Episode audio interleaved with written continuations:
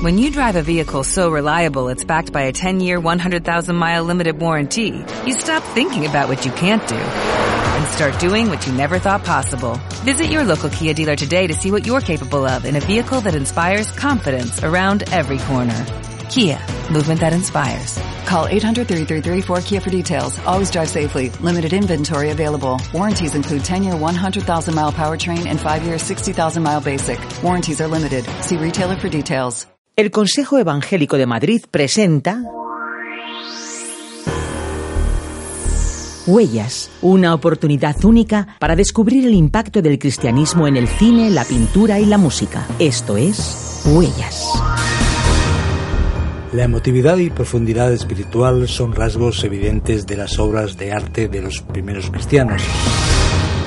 Miguel Ángel Ollarvide, bienvenido. ¿Cuándo podemos empezar a hablar de arte paleocristiano y por qué supone un hito en la historia de la cultura?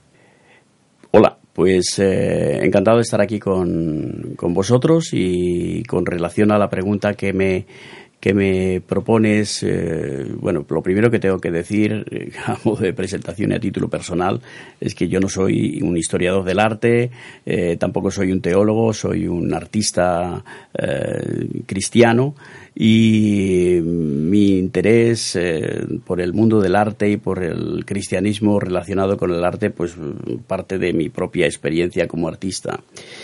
Eh, me ha interesado mucho la historia del arte cristiano y sobre todo la vivencia personal de los artistas que una vez mm, descubierta su fe y su seguimiento de Jesucristo, eh, han seguido haciendo su arte, pero claro, ya de otra manera distinta, ya no, no es igual eh, hacer una actividad o una labor como es sensorial, emocional, como es el mundo del arte, eh, ya desde el punto de vista cristiano. Así pienso que los primeros cristianos, una vez descubierto el, mensaje de esperanza y el mensaje de salvación, eh, claro, empezaron a expresarse eh, los que eran artistas, evidentemente, porque había, habría cristianos que no, no tendrían ese talento, pero, pero siempre en todas las eh, comunidades y en todos los sectores hay gente con habilidades y con interés por, por la plástica y por el arte. Entonces, eh, esa forma de expresarse está muy, muy, muy condicionada con eh, una advertencia que los eh, líderes de las primeras iglesias hacían con relación a la, iconografía, a la representación de las imágenes.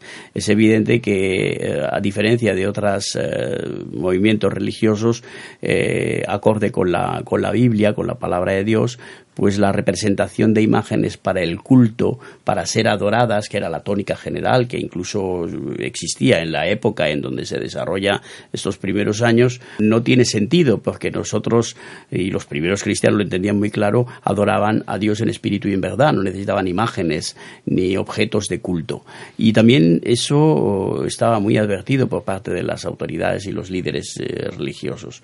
Entonces, claro, las primeras manifestaciones son expresiones de, de, su fe, expresiones de mm, pasajes bíblicos, intentar representar elementos de su, de su práctica diaria. Por ejemplo, la figura del orante, que aparece tantas veces en las catacumbas, la figura con los brazos en alto, la imagen del buen pastor, elementos que son muy significativos y claves en la, en la, vida, en la vida cristiana. También una cuestión puramente decorativa. Si leemos el, el, Antiguo Testamento, en el Éxodo hay unas instrucciones claras sobre la forma de decorar el templo. Entonces ellos también decoraban sus espacios, los decoraban con, con elementos eh, vegetales, con formas geométricas, y eso pues era una forma de expresar también y entender que, que la, la, actividad artística en, en todo caso es una, un don de Dios y que no está reñido en ningún caso con, con, eh, con la fe un sentido universal, por tanto, desde la perspectiva del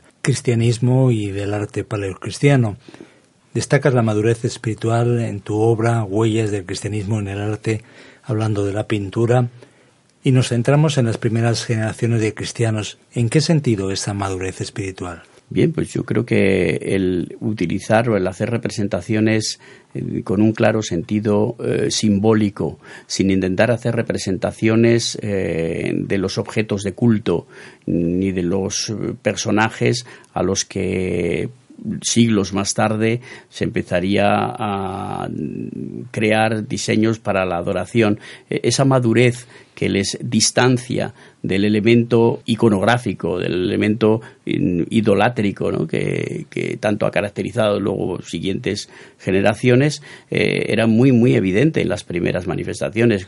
Es emocionante cuando tuve la oportunidad de visitar las catacumbas de, San Calisto o de Priscila en Roma, ver cómo eh, dibujos muy sencillos, que representaban eh, pues escenas del Antiguo Testamento, mm, escenas muy relativas a, la salvación, a la muerte y a la resurrección, la figura del orante, como ya decía antes, elementos como la paloma, el racimo de uvas, el pan, son constantes, es como una especie de, iconografía de, recuerdo muy optimista, con un transmite un, algo muy optimista, al fin y al cabo una catacumba es un lugar de enterramiento y aparece decorado con realmente con alegría, con un sentido de esperanza. Entonces eso eh, es muy, muy, muy emocionante, transmite, por eso digo, una gran madurez, porque en ningún caso se hace ese tipo de arte representacional como, como un arte funcional para ser vehículo de adoración o vehículo de, mediación entre nosotros y Dios. Por eso me parece muy maduro y además eran mm, gente muy reflexiva que seguía pues claramente las direcciones también de los apóstoles, de los eh, diáconos, de los obispos que advertían claramente de la eh, de evitar ese tipo de representación. Por eso es mi, mi referencia a la madurez en ese sentido. El cristianismo aparece en el mundo en uno de los momentos históricos más deslumbrantes de la época imperial romana. A partir de ahí los conceptos de arte y Estado están íntimamente ligados. ¿Qué efecto tiene esta unión? Bueno, yo creo que se estropearon muchas cosas, esa es mi opinión. Yo creo que en el momento que la Iglesia se hace oficial y es reconocida por parte de Constantino como Iglesia, ah, primero, como aceptando la libertad de culto y luego eh, estableciendo como Iglesia oficial del Estado, como religión oficial, creo que a partir de ese momento se estropearon muchas cosas. Ese sentido imperial, ese sentido institucional eh, implica pues una serie de elementos accesorios que se añaden a la autenticidad de la fe que en principio pues no tienen por qué ser perjudiciales si se sabe mantener las distancias. Pero esa unión iglesia-estado pues eh, desde mi punto de vista creo que, que introdujo elementos que no, no, han sido muy favorecedores. Mm, siempre me acuerdo de, de, la expresión de Jesús a Dios lo que es de Dios y al César lo que es del César y creo que una convivencia en la que la Iglesia esté eh, reconocida, aceptada, integrada en la sociedad no tiene por qué eh, estar vinculada a un elemento institucional ni siquiera vinculada al Estado. Entonces, en cuanto al arte, pues claro, hay un arte oficial romano, eh, un arte esplendoroso, es una de las épocas del arte más sorprendentes, el arte clásico en su pleno esplendor, y entonces pues se introducen esos elementos en, la construcción de los templos. Los primeros templos ya una vez oficializada la iglesia, la iglesia cristiana, pues son templos de estructura eh, basilical, ya no son las casas donde la gente se reúne sino que son espacios en que hay que decorar también hay que decorarlos con, de una forma mm, más ostentosa que las simples y sencillas pinturas que se hacían en, los, eh, las casas y en las, y en las catacumbas. Empezaba a desarrollarse arte muy vistoso como el mosaico, arte que dé de alguna forma como una seña de identidad gloriosa a esta eh, iglesia incipiente. ¿Cómo explicamos que el cristianismo se convirtió en una seria amenaza para el imperio cuando en un principio no lo veían como un peligro? Bueno, yo creo que es un, no sé, puedo, hay es muy complejo, pero una de las razones es la competencia, el, no tener al emperador eh, como un eh, como un semidios al que adorar y hay que, hay que respetarle, hay que rendirle culto, pues claro, eso entra en conflicto claramente con los principios básicos de la, de la fe cristiana. Yo creo que al principio, pues, eh, una cosa es el testimonio de los primeros cristianos, que desde luego debería ser eh, magnífico y, estupendo, porque en su propia esencia está el relacionarse con los demás, el, la justicia, el, amor. en esto conoceréis que sois mis discípulos, en que en el amor unos por otros. Pero claro, en el momento que se topa con la autoridad y hay un una posición claramente opuesta a rendir ese culto al poder, pues entonces lógicamente hay una, un, conflicto que, creo que eso pues no gustó nada a las grandes autoridades. Entonces empezó un, un trabajo de persecución. Se veía un enemigo se veía una interferencia en el, en el poder.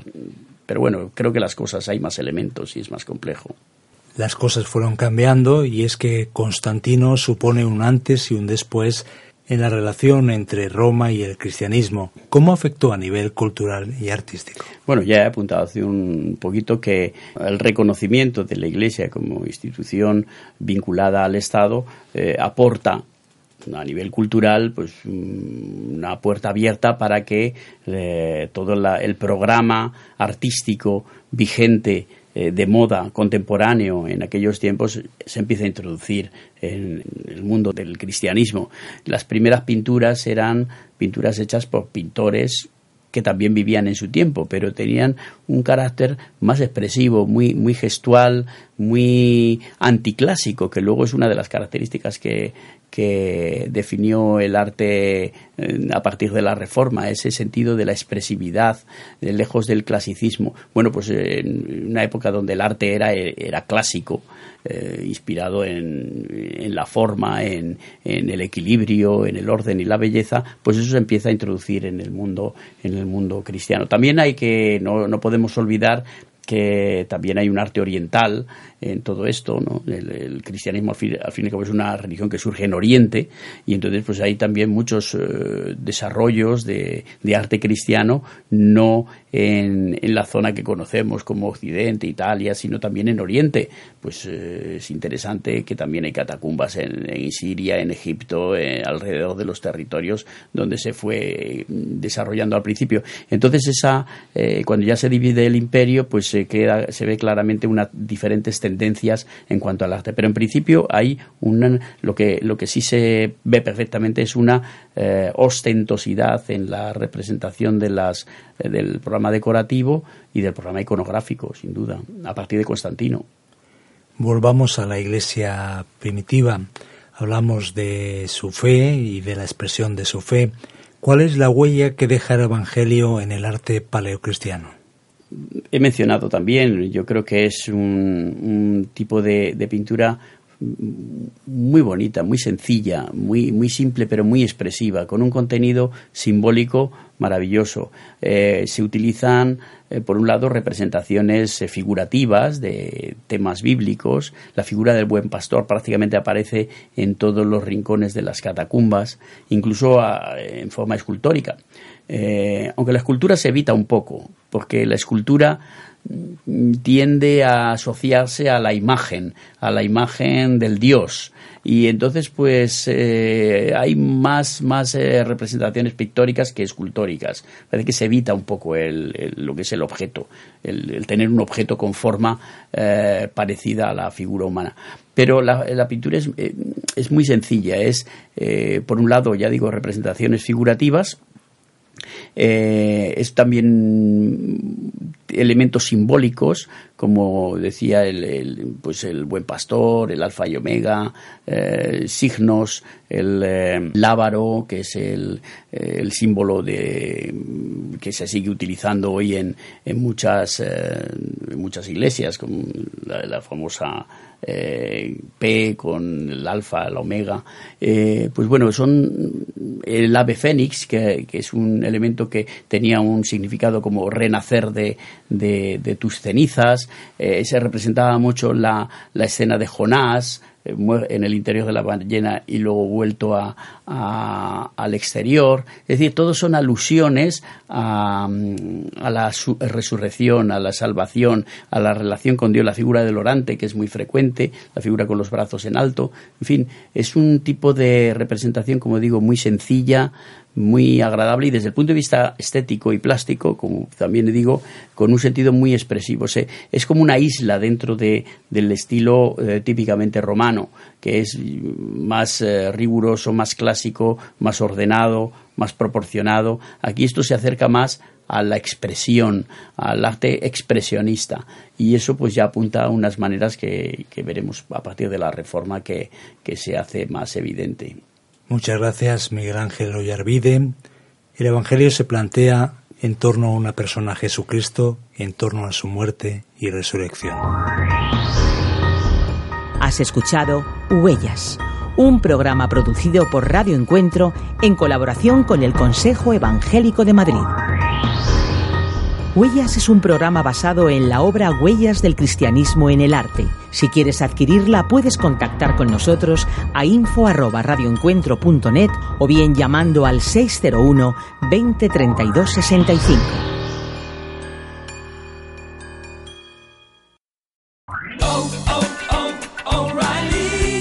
¿Necesitas ayuda? En O'Reilly Auto Parts te ayudamos. ¿Necesitas algún consejo? Te aconsejamos. Nuestros profesionales en autopartes están siempre disponibles para ayudarte a encontrar lo que necesites. Excelente servicio al cliente es solo una de las ventajas que ofrece O'Reilly Auto Parts. Los profesionales en autopartes. Oh, oh, oh, O'Reilly Auto Parts.